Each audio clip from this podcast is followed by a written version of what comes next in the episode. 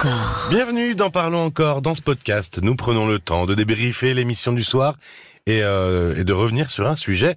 Rebonsoir Caroline. Rebonsoir Paul. Alors pour commencer, à l'image d'Estelle, tout à l'heure, vous êtes plusieurs à apprécier ce petit rendez-vous et on tenait à vous remercier de votre soutien. Ah oui, ça nous fait plaisir. Évidemment. Euh, ce 7 juin, le piège du chirurgien américain se refermait sur Brigitte. Elle a rencontré cet homme sur un site de rencontre et il s'avérait que c'était une arnaque au sentiment. Alors des arnaques, il y en a de toutes sortes. Emploi, animaux, euh, amour, et en quoi l'escroquerie sentimentale est particulière, dis-moi. Les escrocs jouent sur la corde sensible. L'amour, le plus beau des sentiments, est aussi celui qui rend le plus vulnérable. Et cela, hélas, les escrocs euh, l'ont bien compris et ils n'ont aucun scrupule à exploiter euh, cette faille. Ouais, L'amour rend aveugle, hein, c'est bien ce qu'on dit.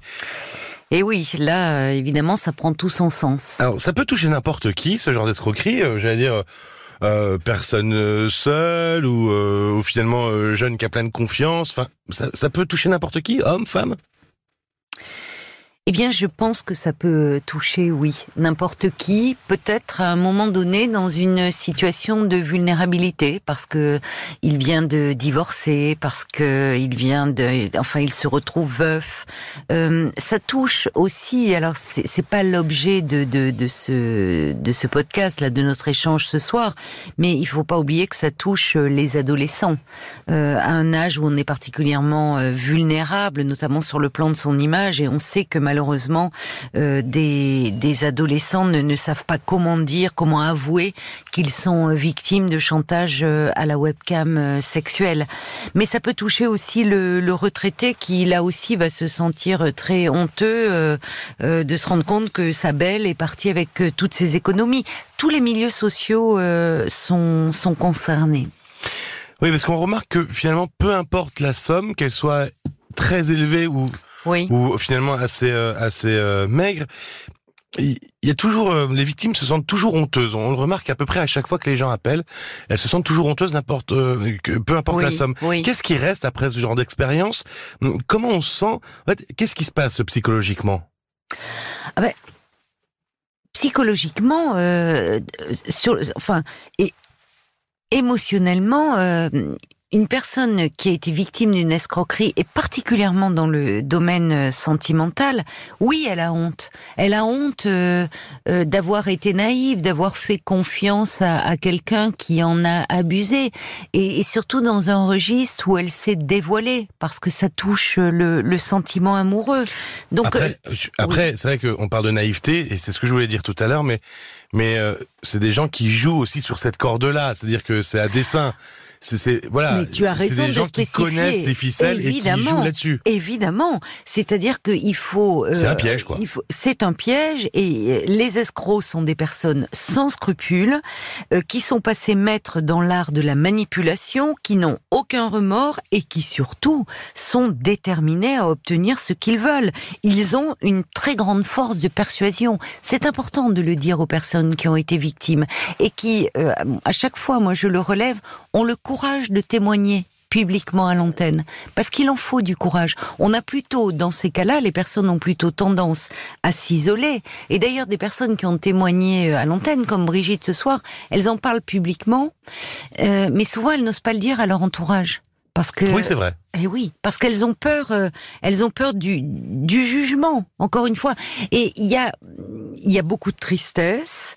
euh, elles se sentent euh, dévalorisées, elles peuvent être tristes. Et puis il y a la colère souvent, mais euh, finalement, les, les personnes éprouvent davantage de la colère contre elles-mêmes, plus que contre l'escroc. Et c'est pour ça qu'il faut aussi ramener, tu as bien fait de le préciser, le, euh, il, faut, il faut rendre à l'escroc ce qui lui appartient. Oui. Il y a un vrai travail de manipulation. Et on voit d'ailleurs que les techniques évoluent au fil du temps et que là où auparavant il ne mettait pas très longtemps à demander de l'argent, là dans le cas de Brigitte, leur échange durait depuis des mois. Ils créent un quelque chose d'une routine presque à travers ces messages réguliers. Ouais, rentrer vraiment dans la vie de la Il personne. rentre dans la vie de la personne. Euh, il, il crée des, des rituels très rassurants, très réconfortants. Alors, le premier truc est souvent. D'ailleurs, je, je, je, pensais ce soir, ce n'est pas arrivé, mais on a euh, souvent sur ce genre de cas des gens qui laissent des messages en disant euh, que finalement, oui, moi, je pensais que c'était euh, pour les personnes naïves, et finalement, je me suis fait avoir, je vous comprends, je l'ai vraiment pas vu venir alors que je me moquais de ces gens-là avant. On pense toujours que ça n'arrive qu'aux autres. Et euh, c'est plutôt plutôt que de naïveté, je dirais des personnes qui sont à un moment donné dans une situation de vulnérabilité, ce qui peut tous nous en, nous arriver. Et oser en parler est un grand pas pour avancer. C'est et ce qui peut permettre d'ailleurs par la suite d'oser porter plainte auprès des autorités, ce qui veut dire qu'on sort de la honte. Mais ce qui est intéressant dans, dans, dans ce, dans, dans cette mésaventure, c'est que euh, il faut, euh, ça peut nous, nous amener, et c'est important, je pense, de le faire, à nous interroger sur ce qui a résonné en nous pour tomber dans ce piège. Alors, euh, c'est comprendre finalement qu'est-ce qui nous appartient aussi dans cette histoire, sans culpabilité. Mais euh, ce qui a pu résonner en nous, ça peut être réaliser un rêve, ça peut être sortir d'une solitude affective, de combler un mal-être intérieur. Et finalement, le fait de prendre conscience de cela, ça permet de transformer cette expérience malheureuse afin de mieux se connaître, mieux connaître nos manques, nos besoins. Donc finalement, en faire quelque chose au final de, positif, pour l'avenir. Réussir à découvrir l'origine de sa vulnérabilité. Exactement. Si vous, d'ailleurs, première chose à faire, et ça je dis, c'est vrai qu'on ne le dit pas à l'antenne, mais il faut pas hésiter à signaler le profil quand vous voyez quelqu'un qui, euh, qui est quasiment sûr d'être un arnaqueur. Et j'allais dire, même si vous êtes un peu pas sûr, n'hésitez pas à le signaler le profil parce que il y a des équipes derrière qui qui, qui regardent et si vraiment c'est pas le cas et que c'est pas un arnaqueur, le le, le, le profil sera pas supprimé sur les sites de rencontres. Sur les sites de rencontres, mais sur Facebook aussi, il faut pas avoir peur. Hein.